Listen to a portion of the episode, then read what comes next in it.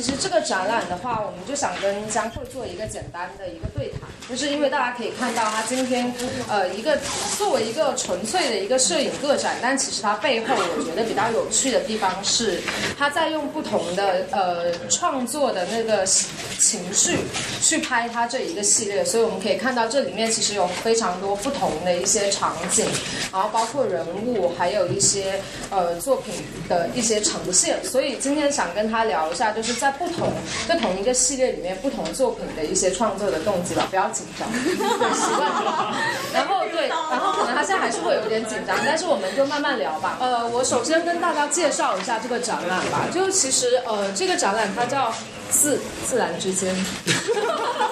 呃，然后所以 所以，所以，呃，大家能感觉到，就是它的关键词肯定是自然。那但是自然，其实我们大部分人可能会单独的把它罗列在一个自然自然界这样的一个范畴内，比如说像动物啊、植物啊，然后这些我们呼吸的空气这些东西。但其实这一次我想要去借这个，就作为策展人，我想要去借这个展览来讨论的，就是是不是有时候我们把自己身处的一个人人文环境，把它过多的跟真正的一个大家认为的自然界去剖离开来了。那如果我们呃经常过多的去提高我们作为人这个客体的本身的话，可能就会导致我们会对自然界一些东西产生一种不自觉的一些凌驾的感觉。然后刚好江慧她说她这一个系列，她最开始的那个作品的系列就简单的叫做 Life Life，就生命生命嘛。所以其实生命本身它可能代表表的就有非常多，不光是自然界的一些生命，还有包括人类的生命。所以在我看来，他可能也是想要借这一个系列去讨论呃人跟自然的一些关系。那在我们后来聊了很多次之后，其实我觉得他不是要去讨论说我们跟自然的关系，而是在讨论我们作为人本身和自然界里面共同拥有的一个东西，就是生命力。那生命力它是存在于人活着，肯定有生命力。那其实无论是植物还是动物，还是空气，还是所有的一些自然界里面的介质，它其实都有生命力，只是它生命力的一个体现的方式不一样。所以在这一个的呃。背景下，所以我们策划这个展览，其实今天的这个图片排列是另一个负责人高航，就是他，然后是他做的。其实，呃，这一个作品图片编辑的过程呢，我们跟张慧其实也进行了很多次的对话，就是大家。在我觉得这一个展览比较有趣的是，其实艺术家跟我们对于这个系列的看法不一定是完全相同的，因为他拍摄这个作品的时候是，呃，成章节的，就是他是先拍这个再拍那个，它是一个线性的时间的关系。但是其实我们在策划这个展览的时候是打破了它这个关系，更多的是利用画面本身它的一些画面语言、一些影像语言以及它给人带来的一些氛围感去策划这个展览。所以你们可以看到它。呃，我们这个在上墙，嗯，人话怎么说？就上图片啊，对，图片图片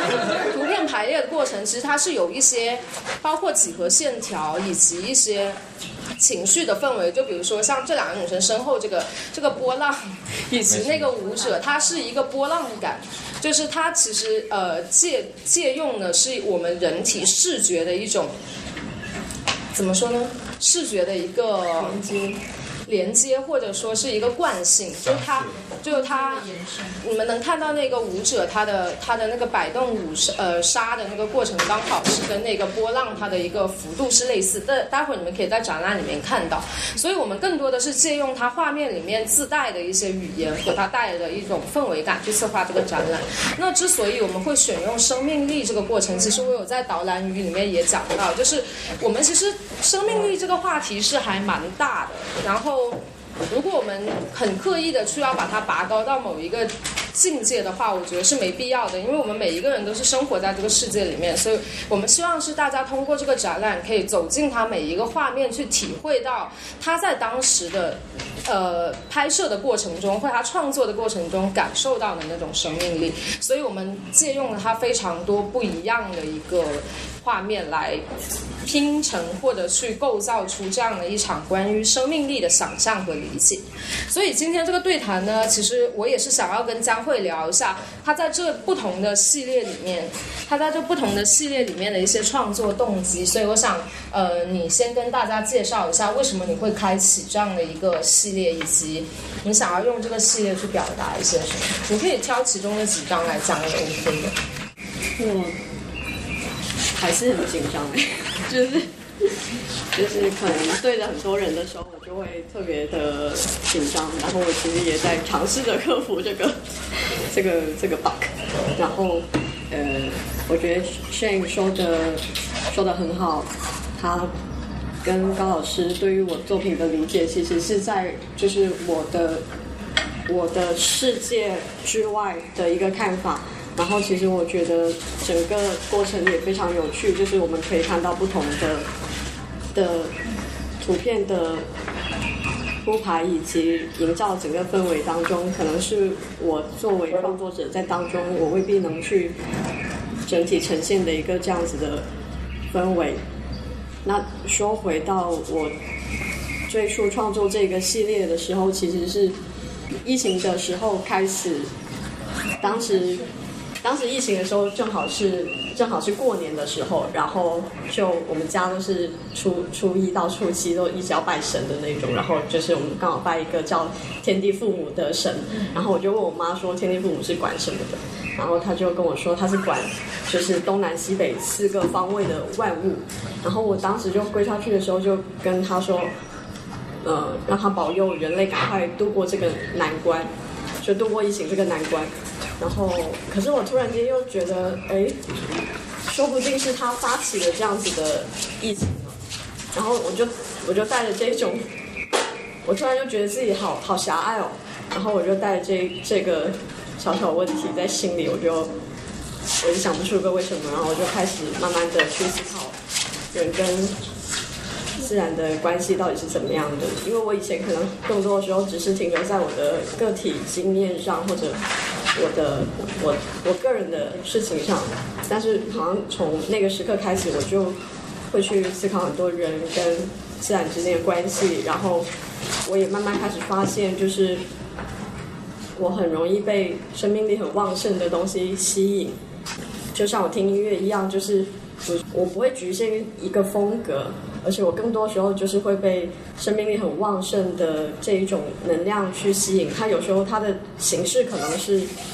很悲伤的，但是它也依然很充沛，或者它很激昂的、很很快乐。就是我觉得它都只是表现形式不同而已，但是中间它有一个共性，就是它非常的有生命力。所以在最开始就疫情之后，我就觉得我开始要去。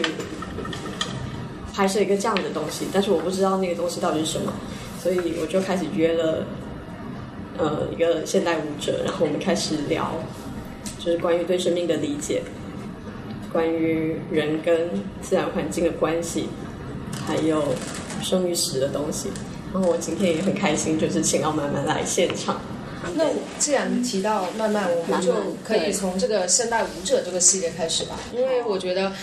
呃，这关于舞者他舞动的姿态的一个记录，在这一个作品系列里面，它是很巧妙的。因为其实大部分它其他的画面更多的是关于一些动物、一些植物、一些细微的可能一些观察。那但是关于舞者的这一个系列，我们可以看到它是穿插在这些自然界中，但它整个呈现的状态是比较张扬的，或者你倾向于去记录它更张扬的那一个瞬间。对，为什么？我不知道，我觉得那个东西就很吸引，然后而且慢慢在舞蹈的时候，它就是一个很情绪充沛的一个状态。嗯，我也不晓得我为什么会被那个东西吸引，但是就是会让我也有心灵的反应吧。就是我时常觉得，我我时常觉得我们的。人生可能就是我们的人外面，我们可能每天会经历很多很多事情，但是你会看到很多的东西，但是有时候你的内心会跟你经历的事情有一些反应，那这个东西可能就会，如果你发现了它，你可能追溯到它，你可能又会更发现你自己一些潜在的东西，就是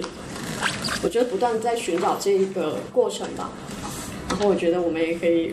到时候跟满满说几句吧。那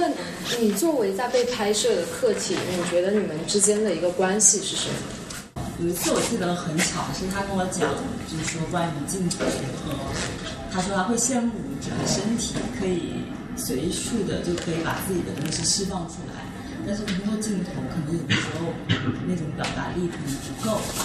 然后我就会有去思考，就说其实真的只是载体的问题。你看到今天我看到他拍的这个东西，真的完全被呈现出来的时候，会很感动。这个东西。是我我这个身体的载体可能达不到的，但是因为有了那个共性，关于生命力，所以我们两个联系在一起。对，然后呃，我很我很喜欢张慧的一个点子，就是他的那份善良。对，因为在生命力量里面有一个很重要的东西，就是人类的良知。对，呃，我们每天确实是要经历很多很多东西。然后每个时代它也在变化，然后在这个时代里面，其实人们很多的时候会把生命放在了第二，人们在不停的去追逐一些生命以外的东西，呃，然后我在舞蹈过程中，其实更加的希望人们能去感受到一呼一吸之间我们的身体它的重要性，能真真正的意义上去知道我们的身体是。对，然后他通过他的镜头拍到了这些画面，所以我觉得，我觉得其实可能从呃你们刚刚的表述里面，就是一个很重要的点，就是说你们其实，在面对自然。就是这个传统大家认知的自然界是用一个比较平等的态度去看待它，就是会自然的把自己在一个确实我们可能生活在一个人类可以去作为主宰这样的一个世界里面，但是你们刻意的去丢掉这样的一个。怎么说自己的一个话语权吧，然后把自己融入到这样的一个行为或者这样的一种心态里面。但是其实我可以从你的作品里面去看到，就是说你在拍摄的时候能感受到，就是你当时在面对这样的一些嗯不一样的景观的时候，你自己的心态是蛮不一样。就是从你最开始，就我们身后的这一个扫描，就是那一张粉色为。为有一个粉色那个是你的第一组吧，是你用呃打印机去扫描的热杜鹃。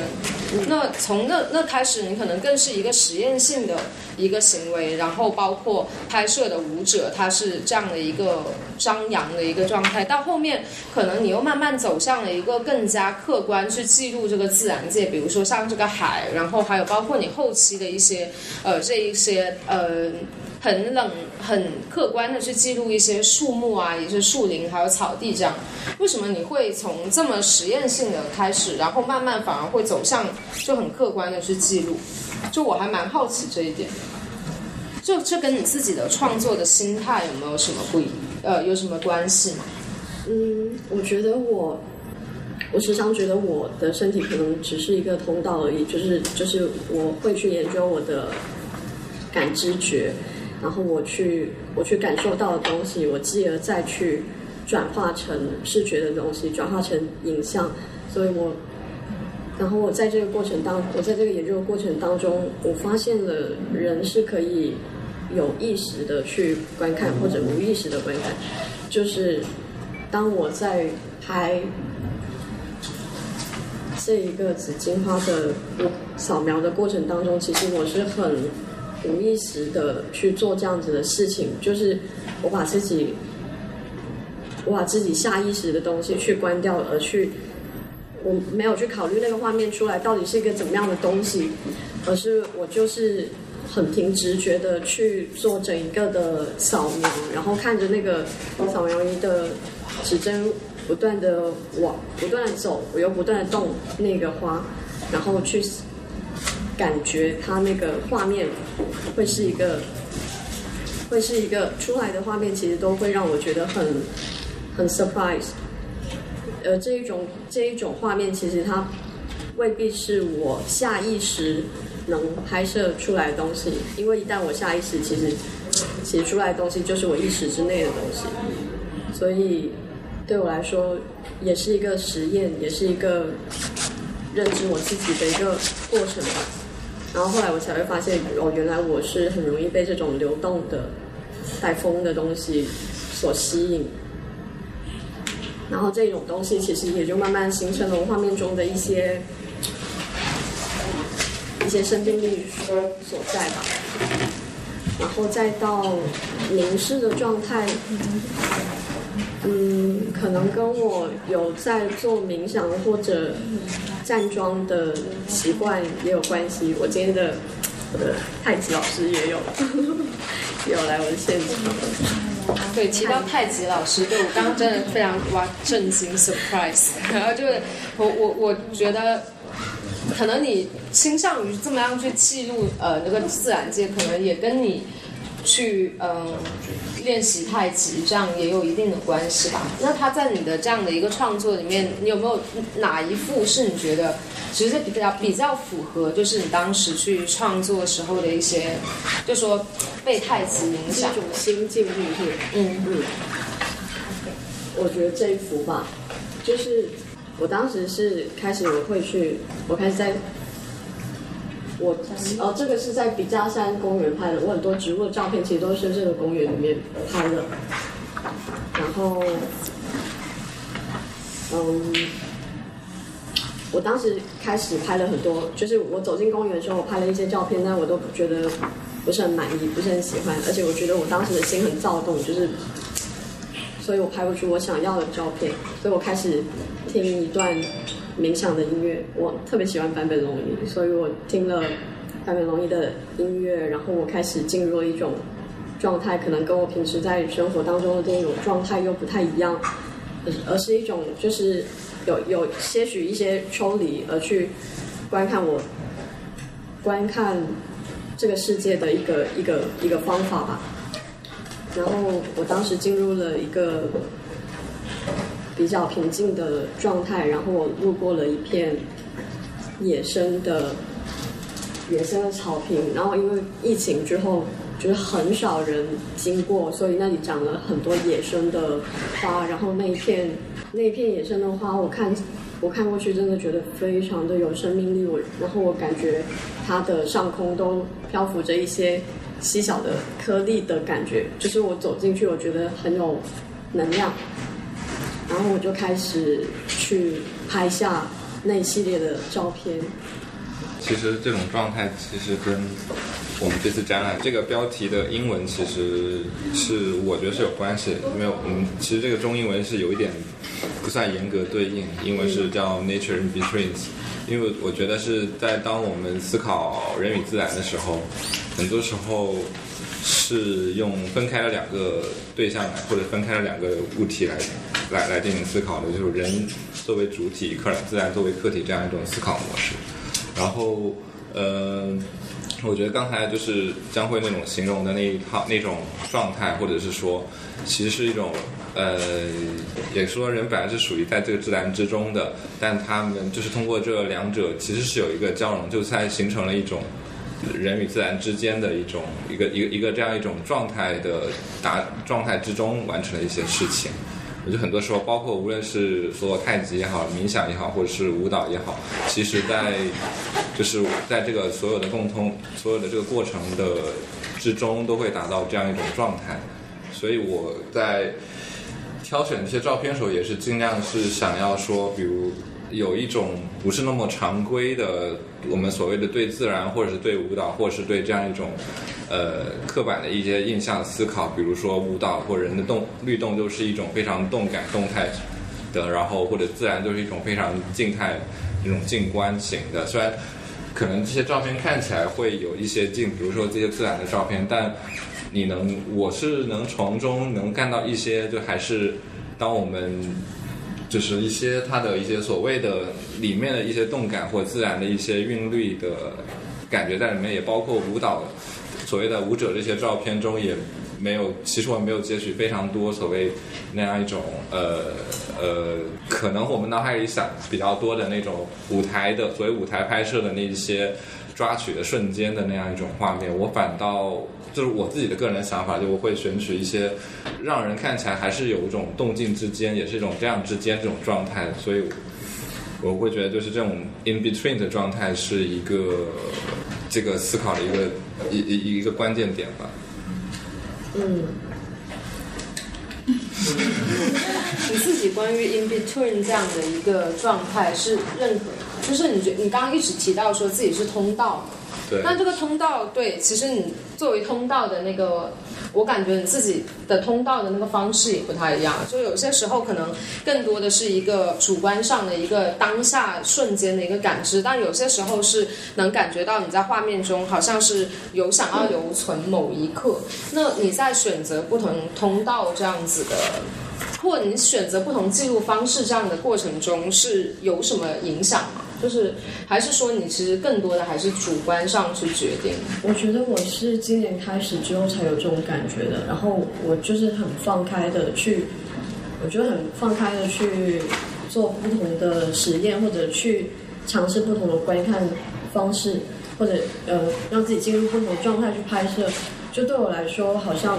比如我今年记录这些照片，然后我的观看方式是这样子的。但是其实我觉得我到现在都没有定性，就是我并没有说我已经非常确定了我的我未来可能要以这样的方式去看，或者是说我会我会用这样子的方式去记录。就是对我来说，我可能现阶段还只是一个不断的在尝试实验的过程。就是我我也并没有觉得我现在就很很知道我自己到底在拍一些什么吗？我觉得我很我我在这个东西当中，我今年可能很多的时候都是我的一些实验，嗯，也许这样子不同的观赏方式，等我再成熟一些的时候，我可以更善于运用它的时候，也许又会出现一些新的东西，嗯。因为其实我觉得可能呃，感觉你在还是不自觉的透露出一些紧不自信，就是你自己在。平常因为可能更多被大家知道的你的身份可能是一个商业摄影师这样，但这个系列我觉得它可能更多是你纯粹的一个艺术创作。但是我觉得你没有必要说觉得还是不知道自己在拍些什么，就是你拍的就是你已经拍出来了。嗯，所以更多的就是我想知道的是，嗯，你在开启这一个系列的。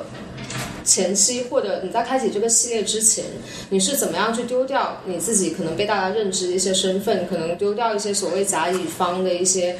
规矩和一些我们在完成一些商业行为时候必须去遵守的一些规则？你是怎么样去说服自己开启这样的？因为我觉得可能这个大家也会蛮感兴趣，因为可能很多时候我们自己。想要去开启去做一件事情的时候，总是会担心，就是说，呃，会不会这件事情做出来没有意义啊？就包括其实从你刚刚的言语之中，我觉得都可能还会有这一种疑惑。但是，呃，你很好的是你已经开始了，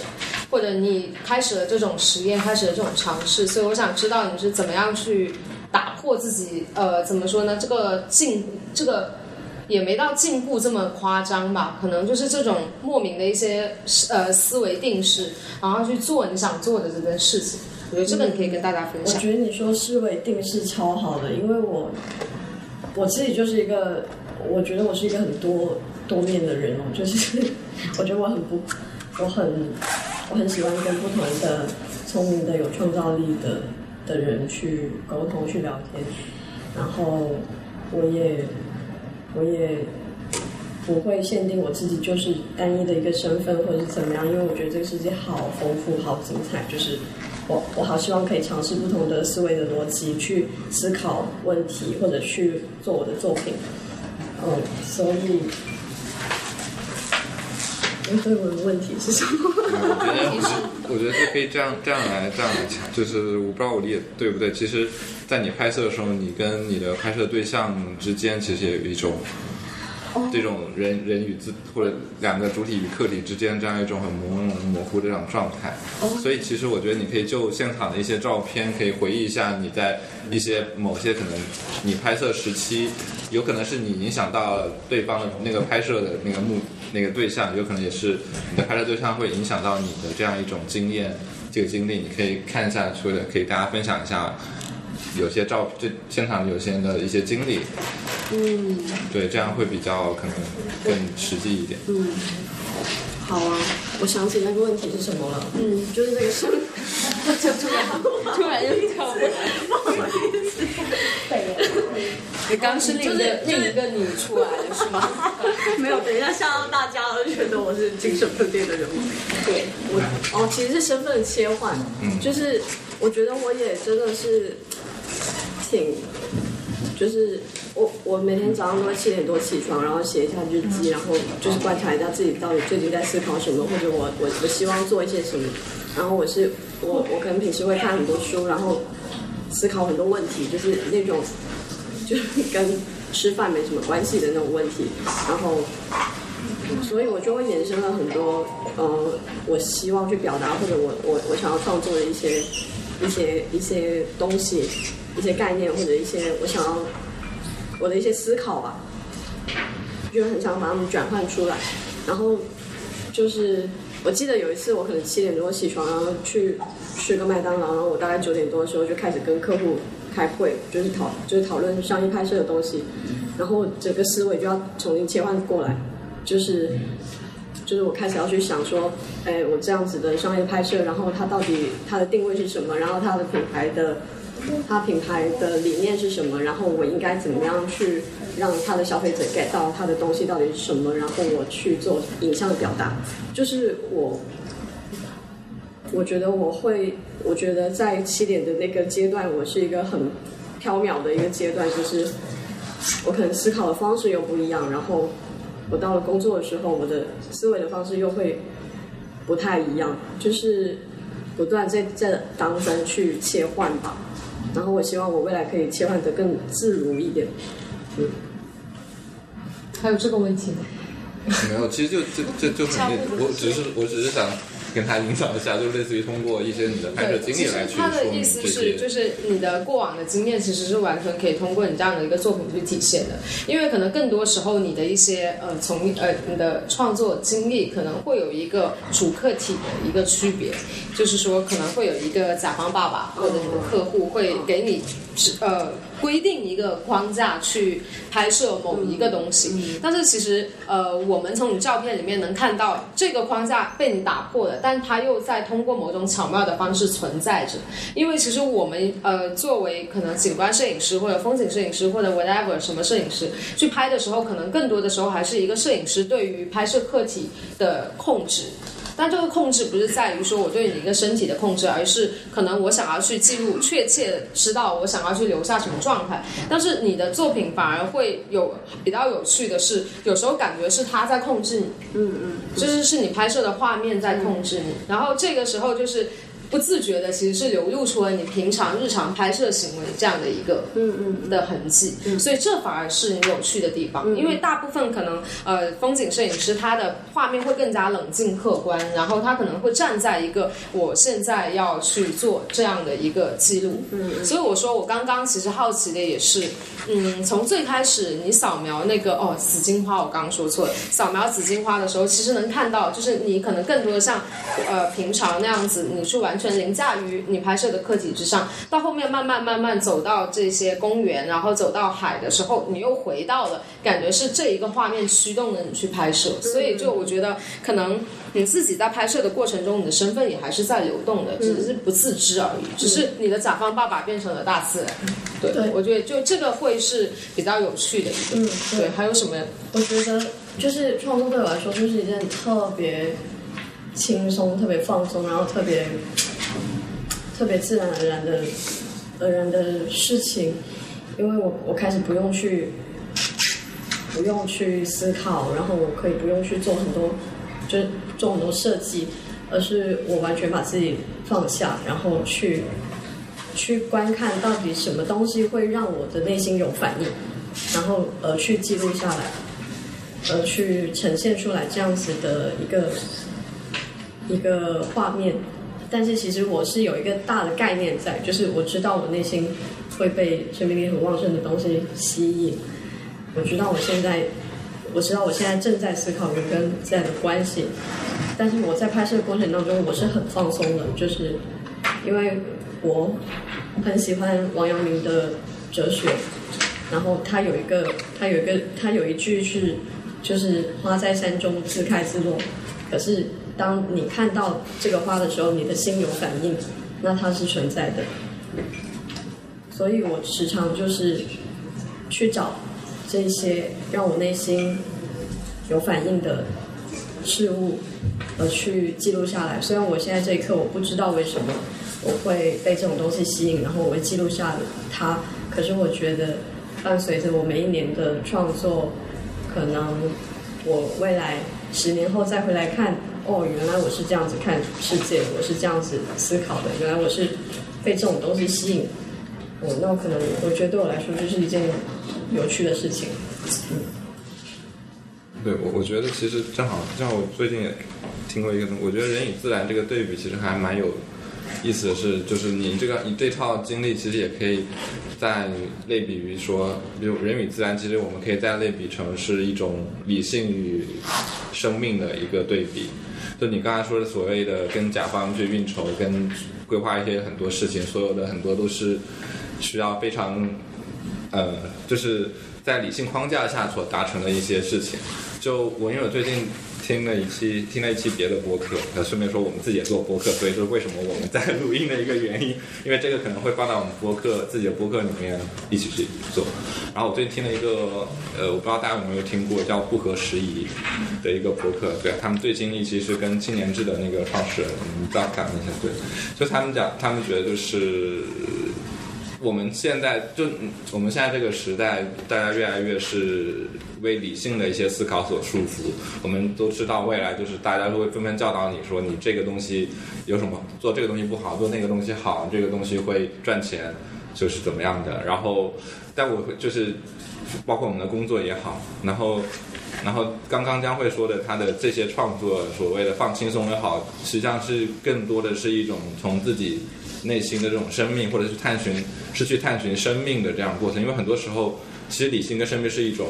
冲突的感觉。理性会有一些条条框框，会让你有一些非常严厉的规则跟禁令之类的东西来去教导的人去做一些。它其实理性也是一种强制性的力量，而不是说，就是也不是说万能的。让我们可以想象，理性最极端的后果，就是在他们给我们带来了二战跟法西斯德国这样一套。这个这个跟大屠杀这样一种结论，这这样一个现代性的后果，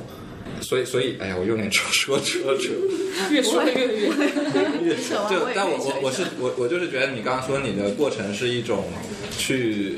真正的去探寻自己所谓作为这一个人的一个生命，包不不仅是说自然生命，包括你作为这自己一个个体的这个生命力所在的一个一个一个方式，就是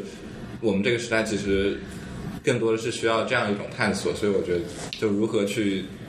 丢掉自己的对一些一些沉思，也不是丢掉理性嘛，可能更多的还是要去尊重感性它的存在。就是可能我们现在很多时候一些情绪啊，或者说我们呃去做的一些感性行为，会被整个这个社会框架或者整个人文世界的这个框架去禁锢。就是大家可能会会觉得啊，你不能在这样的一个时间段，或者你不能在这样的一个情绪里面去做这样一个事情。但是他就嗯，至少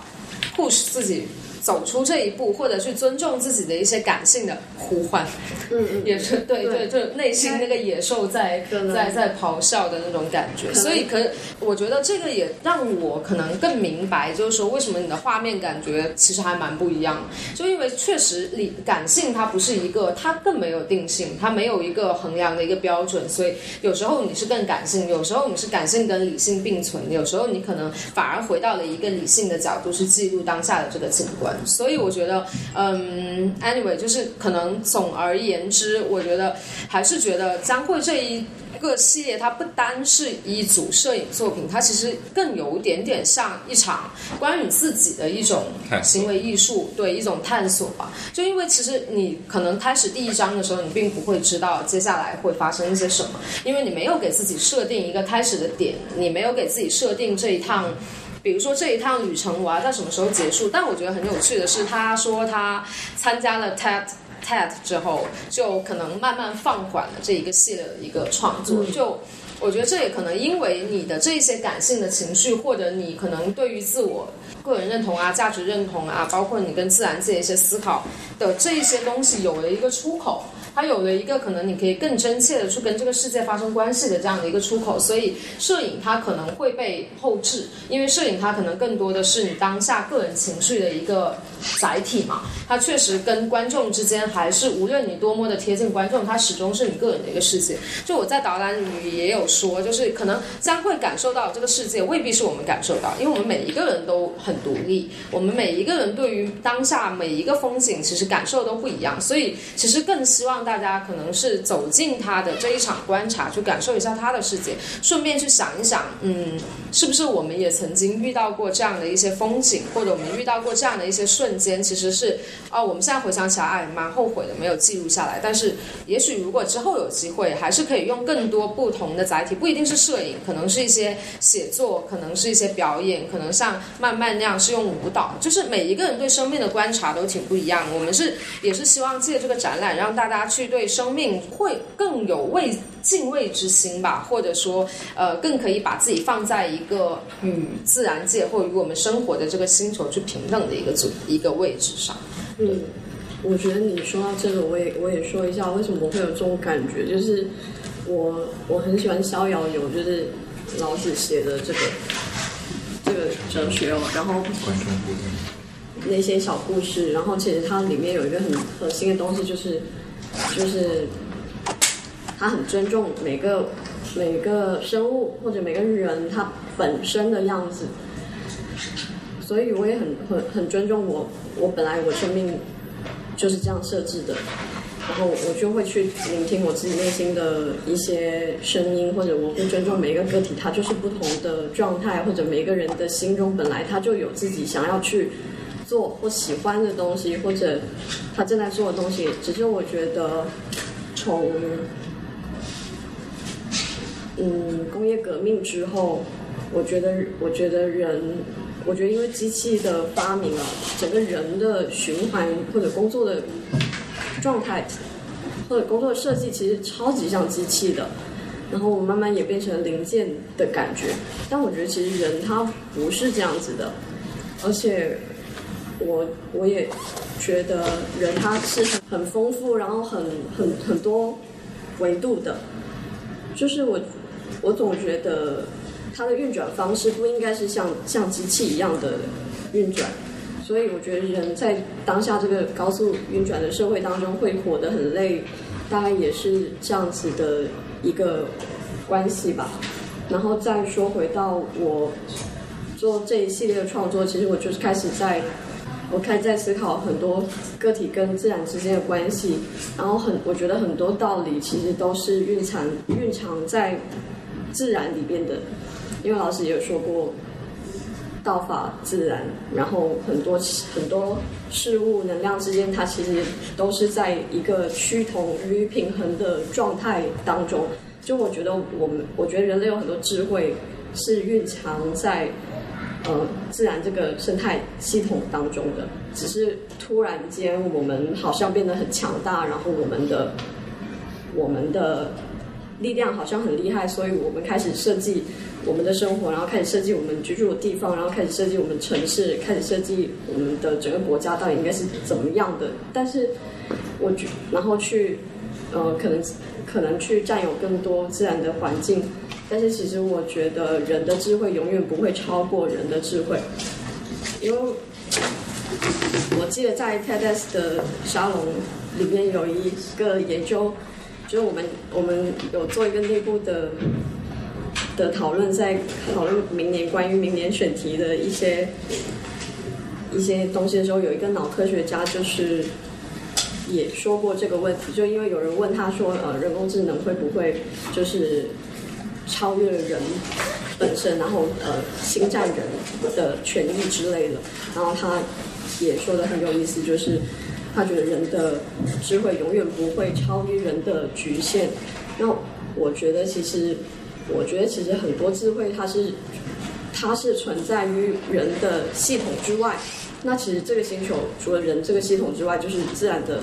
生态的系统。所以我们可以看到很多不同的生物，看到不同的植物，它的。生长方式或者它的运作的方式，就我觉得这里面有好多好多的奥秘，我们应该跟这个系统去做一个平衡的关系，或者做一个相互尊重的关系，或者去互去学习这个系统里面的智慧，我们才有可能很好的在这个星球上生存吧。然后，然后讲到就是我不断的在思考这些东西，然后我在拍摄这样的作品的时候，我当时也很困惑，就是就是我觉得我好像能做的事情好少，我好像就只能拍一些照片，然后好像什么事情也做不了。然后我就我就我就开始参加了 TEDx，然后我就我就开始参加 TED，然后我就嗯，当时当时遇到韩老师，就是呃唐万喜博士，就我有问他这个问题，然后他又跟我说，其实最后所有的事情都要落到人本身身上。就我开始在思考，我可以真的去呃做一些什么实际的事情呢？所以我就开始很认真的参加呃 TED 的呃成为 TED 的一员，然后嗯，我很关注可持续这个这个可持续发展这个这个话题，所以我们也找了。嗯，可持续相关的讲者会在明年年度大会上跟大家做分享。然后我我虽然我的力量很很微薄，就是我可能大概也只能辅助一下这个讲者，然后跟跟进一些这样的事物，然后去推动这个东西，稍稍的再影响多一点点人。就是我觉得我能做的事情也很少，但是我起码就是从精神到实际的呃工工作上，就是去做这一些事情吧。谢谢分享。然后我们也想问一下，现场有没有？对我们平时对谈没没那么严肃的。是的，我们平常现场很 free，可能今天酒喝的不够多吧。对，然后有没有想要一起聊一下这个话题？就因为因为现在大楼知道现在是个人类世界，就是人类的影响已经深入到全球的方方面面，然后整个自然都可以是由人类主导的，然后包括这些自然景观，就是呃我的猜测就是它也是整个我们就城市规划设计去选种、去培育、去呃构建一个比较美观的公园，让人来游览。呃，但是就哪怕经过这么多理性规划，然后包括去拍摄这个行为本身，也是用理性的呃技术训练，然后再通过理性的呃科技器材去捕捉这样一个呃由呃由人类确定的美学价值的一个呃瞬间，但是就很奇妙的，还是达到了一种就是人与自然的一种生命力的共鸣，或者说不是人与自然嘛，就是人他人作为主体，他自己身上的一种自然性，然后和万物之间的一种自然性达到一种和谐。那么就因为我既没有摄影经验，然后也没有呃创作经验，但是我觉得就是摄影，然后包括更广泛的艺术创作，它可它可能可以是捕捉这种生命力的共鸣的这种爆破瞬间，或者感动瞬间的最有力的一种方式。那么我想知道，呃，就是理性的训练、技术的训练、美学的训练，然后也包括理论学术的训练，如何让就是或者说呃和这种更呃先前于意识的、更自发的、更含混的这种创作的状态，他们之间的关系是什么？就是必须要通过这种理性的迂回，这样子就绕过很多很多东西，然后发现这些东西里面都有人类理性的痕迹，然后再回到自己内心，有一个才会更有一个自然性的响应啊。所以我想，我蛮好奇这个。我我觉得你有背到里面的精髓感觉。然后，呃，我以前是在美术馆工作，然后在当代艺术机构，然后也做了很多关于影像的展览。然后其实我也很就是嗯，我遇到很多很棒的摄影师，然后其实他们对我影响也很大，我也，然后他们跟我说，如果我很喜欢摄影的话，就去拍吧，所以我就独立出来去做摄影师，然后嗯，所以我在创作之余，我也有做商业的摄影，我在做商业的。我在做商业的摄影，我拍了很多的画面，其实它都是对我美感的训练，所以我现在已经非常知道一个好看的画面，然后人有感觉的画面，或者你感官上可以感受到的东西，它的影像语言是什么？就这个练习对我来说，我已经非常知道我要怎么样去写这个文章，我要怎么样去拍这样的画面，就是我觉得，我觉得这是我。练习的方式，呃，回到创作上，我就是一个非常 free 的状态，去让这些东西进到我的画面当中。你刚刚最后的问题是什么？美学训练、理论训练、技术训练之间的关系，是不是说一定要这样子去训练，都才更好到？更自发状态哦，或者更好呈现出来。嗯。嗯。我觉得，我觉得，我觉得，我觉得我真的很喜欢摄影，所以我我并不会觉得我，所以我我会愿意去做很多，呃。商业的摄影，或者是所有可以改观的这种材料，我都会去做很多实验，然后我去 get 到这个语言，它应该要怎么样去运用，怎么样去表达，然后我才能很从容的去感受那些东西进来的时候，我我就可以这样拍，我就可以这样呈现。就所以我觉得，呃，你要 get 到一个语言的可能。你要 get 到一个语言，其实是你的你的开始的第一步，然后再来才是你你的思想怎么样再转化到影像的东西。嗯，我觉得是这样子的。还有别的朋友想要？老师来。嗯，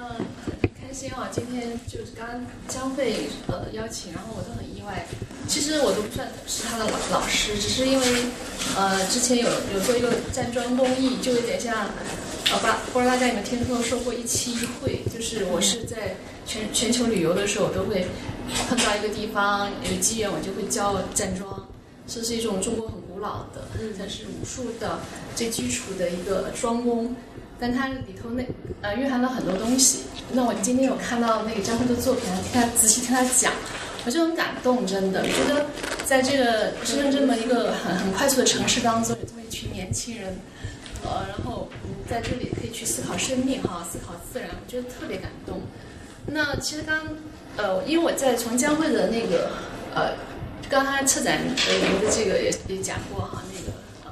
这小伙伴讲就是关于生命力的问题，我觉得这个这块太棒，就是 energy 就是一种能量。然后其实。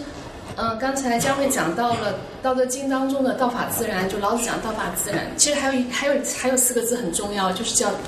叫“大道至简”。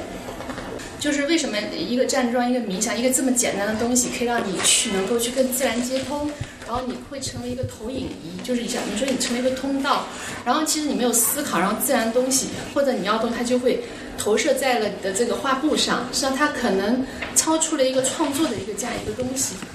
另外，你刚刚讲到了一个维度，这个话这两个字特别棒。其实今天我们在这里就是在一个另外一个维度在对话，那这个维度可能是一个精神层面或灵魂层面的对话。所以，呃，我听到九零后甚至零零后的小伙伴们有这样的思考，就特激动哈。因为可能像我们这一代人要走过很多的过程，比如说物质积累啊，然后去呃面对很多现实问题，能够。到后面后面才能够去拿到一个对于，呃自然思考，但实际上走到太极呢，我觉得已经其实已经有到到达那个很很很很溯源的地方了，因为呃太极讲阴阳嘛，那我你看我们这个画面当中，因为我看到有明暗关系，有虚实，还有一种流动，又有一种固态。包括就是一点红，包括一一一个一一簇花的那种黄，就它在那个那么暗当中去体现的那种亮，就像一个茫茫宇宙太阳系里头，可能太阳是亮的，然后所有的其他星球绕它转的，是因为它是发光的，它是有生命的。所以其他就像我们人也，当你是一个呃向上的、积极的或阳光的人，可能你身边的人就会围绕着你一样的。所以呃，中国人老是说呃，我们经常讲说是有。呃，就是付出会会有回报嘛，就是舍得嘛，也是讲这这个道理。那太极里头那个阴阳呢，其实它揭示了一个宇宙的根源，因为其实就是一阳就是一生一，一生二，一生二，二生三，三生万物嘛，对吧？呃，另外就是，其实我觉得我们做人最后的思考也是最后要回到特简单那一块的时候，一切都非常了然。就是当我们的思想上升到一个很。通过冥想或者站桩，这是一个很好的途径。当然，艺术创造也是非常好，包括就像我也是玩玩吉他呀，有一些是画画呀，或者摄影啊，或者是，呃，你的一个很爱好的东西。就像刚刚这位朋友讲的，可能你不停的重复，不停的重复，不停的重复，重复到忘我的时候，它就进入了一个定的状态，就是定准能生慧了。当当你的慧产生的时候呢，其实我们人已经就融化了。就是我们每一个细胞，就我们经常说一滴水就是一个宇宙。其实我们每个细胞就是一个宇宙。那我们就我们的这种频率啊，共振，就跟这个宇宙的共振，当它接通的时候，其实就像释迦释迦牟尼禅定的这个结果是一样的。我们每个人其实都可以成为这种状态的。这种频率一震动之后，其实你看到的世界，可能你看到的别人看不到，是因为你的频率在跟自然界的某某一个某一个层面上，它发生了一个共振，然后你就出现了这些作品。然后每个人看它又不一样，是因为它跟它的频率跟你它也是不一样的。那呃，再再说到就是现实的生活哈，就是我们说我们要吃穿住行，我们要解决生存问题，讲这些有什么用？我觉得非常有用，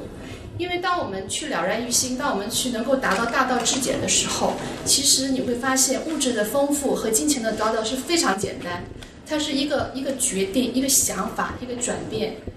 如果我们总是活在一个很苟且的状态当中的时候呢，是很难的。但是我们当我们去站站在一个更高的一个维度看世界的时候呢，很简单。就像导航，我们现在开车很简单，对不对？因为我们天上有个导航嘛，它比你的维度更高呀，所以它能够指导你去选择更近的路。其实我们人也一样，当我们想要在生活的更好或者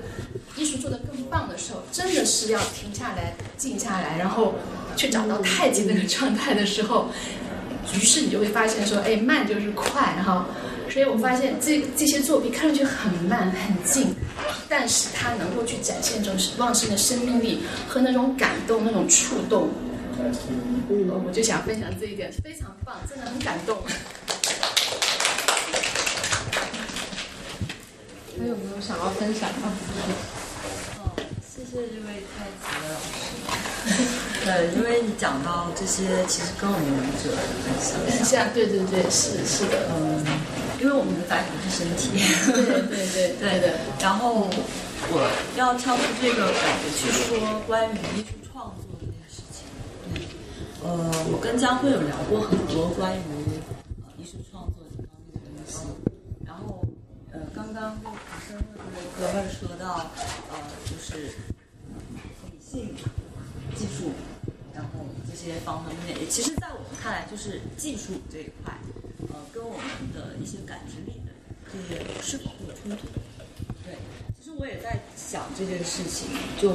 包括我自己做艺术创作的时候，我也是会去权衡关于我的理性和感性这一块。呃，我的肢体，我作为舞者，我要很有技术，我要能够呃很有很有一套的去表现我自己。对，比如说一些很高难度的技术，但是我真的是否在我的作品里面需要它？我真的是需要做一个很高难度的东西，才能让人很感动，或者是觉得很被要鼓掌这样子。然后我也在想，现在看到很多的作品，不光是呃舞蹈，包括一些呃摄影、绘画。我有时候会在思考，到底现在呈现在我们这个世界里面，真最真正意义上的艺术作品到底是什么？呃，艺术作品它是否是一定要有功能性？它的这个功能性又能给予人们，我们在这个地球上面的每一个人带来些什么？对，这是我一直在想的一件事。呃，是否现在的艺术作品可以分为三个阶段？第一个。我们可以叫一些东西叫艺术作品，我们第二个可以叫一些东西叫，呃，工艺品，第三个才是艺术品。就是我会想这三件事，这三个东西。对，然后我有在想，就是说，呃，当我们呃只是想要去，就是追逐一些名和利的时候，我创造出来的东西，我可以把它称之为呃作品、工艺品，对。然后因为它会被标上一些价格啊，包括我的演出，对，会向观众去售票，嗯，会去那样。然后我自己在这个创作的过程中，我并不想去给人们一些我的感受，包括我想让大家去思考，我会放掉这些东西，我会尽可能的为了展现我自己而去做作品，所以我会把它称之为是一种公益的东西，对，因为它要去，嗯，被我去用来去追逐一些东西。然后第二个呢，就是说到作品，作品当我要出作品的时候，我会稍微的去 get 到一些我想要通过我的作品去告诉所有的人们，呃，关于我想要表达的东西。我想通过作品艺术这个东西，去给予人们更多的感知力，想让他们去，就包括今天的主题 life，对我想让更多的人去知道生的意义是什么，我们人在这一世究竟怎么活才有意义？是要追逐各种各样的东西，还是要回归自我，回归本真？那么我们的本真在哪里？对我希望就是通过自己的艺术作品，包括江慧，他也一直在通过他的作品去告诉我们，回到自然去。我们要敬畏自然，我们要敬畏生命。然后说到艺术品是什么？艺术品就是，呃，说个比较忌讳的，就是说可能我们这些做艺术工作者，现在我们还年轻，我们可以称自己为艺术工作者。可能十年、二十年、三十年，甚至等我死去，我们都挂了然后，后后代开始说这是艺术家。这是作品，他的东西会永远被永久性的留藏，人家会去珍藏它。就像我们现在去看一些艺术家的作品，像我们舞者的范围内，就是像 Pina，哦，我我这个年纪去看 Pina 会感动的不得了。当他过世以后，我会想去买他的作品集去珍藏。这个东西我会把它定义为艺术品，对。所以就是说，无论是否是做艺术也。不，应该这样讲，应该说是我们每一个从事做艺术工作者的人都应该去知道，我们的艺术服务于人类，我们应该有一个这样的感知，就是我们要通过我们的作品去传递给人。然后现在这个社会，我觉得真的是，我不是一个批判家，但是我真的是已经看的已经够够了，就是人真的需要那么多的物质吗？我们除了这些物质，看看这些自然里面的东西。就包括我在跳舞的时候，呃，会说它是像通道一样，我会觉得我像一棵树，对，我的脚就是我的根，然后我的躯干就是树的干，然后我的手，我的枝叶就在我的手里，我的头发丝里，我会把自己尽可能的想象成自然界的一尊呃的一物，然后我的东西我不会再去计较我要达到什么样的技术，让我的身体让大家看到哇行云流水。我有可能也有很笨拙的时候，但是在那个时候，我会想到我自己是一棵树桩，哎，对，然后我会不停的去看到我自己原来有各个样子的自己，我的身体原来还可以达到这个程程度，原来笨拙，原来那些它也不失为一种美，对，然后呃，我觉得今天这种就是在这里的我和我跟他在。创作的过程中，就是他拍我的时候，我觉得非常好。他在创拍我的时候，其实很大的一部分是我在跳，然后他就是举着他的机子，然后他在对着我拍。我也不知道他要拍哪个部位，我真的不知道。然后我也不会去想他会拍到哪里，我就尽可能的把我知道的生命力量，把我的生命给他看到。我的曾经，我的过往，我的将来。对我都会让他看到，然后他用镜头拍下，让我看到我自己。对，所以在做这样的一件事情的时候，我们两个像镜子。对，就是他跟这些树啊，跟这些自然也像一面镜子，他从这里面看到他自己，然后我从他的镜头看到了我。对，所以我们之间都是一面镜子，就每个人与人之间其实都是这样子。对，我今天坐在这里跟大家分享这些东西。啊，然后你们听到的可能有意，可能无意，但是它或多或少都能让你们看到这些东西。你们看到绘的作品，这些树、这些花、这些海，然后包括我的身体，你们也是在看自己。对，所以我我我觉得今天坐在这里，我想通过这些东西，然后分享给大家一些，就是呃，尽量做自己，尽量回归本位，尽量去找寻内心最真正的自己，这是我想说的。对他的刚刚慢慢的分享，我我用我嗯。野蛮的蛮。慢，然后呃，用我一个名言给大家那个总结一下，就是做个人吧，就是这个意思。就是其实要要呃善待自己，然后要去诚实的面对自己会得到的所有的情绪。就不是每一个人都要积极阳光吗？然后有时候也会有很负面的一些情绪，然后更多的时候还是要去尊重自己当下得到的一些嗯。最真实的，就是你要真实的去面对自己当下的一些情绪，不要不要被那些条条框框或者被一些社会规则去去规定自己当下必须要去做什么事情，或者去承担一个什么样的责任。当然要做一个负责的人，只是要在自己愿意的情况下去负这个责。所以很谢谢大家，做的应该也累了。我们现在可以呃自由看一下作品，然后我跟江慧也都会，还有高航，然后这个图片编辑是高航做的，说如如果。大家对两个作品之间的一些联系有有疑问，或者想要去了解更多的话，可以叫高航给你们导览。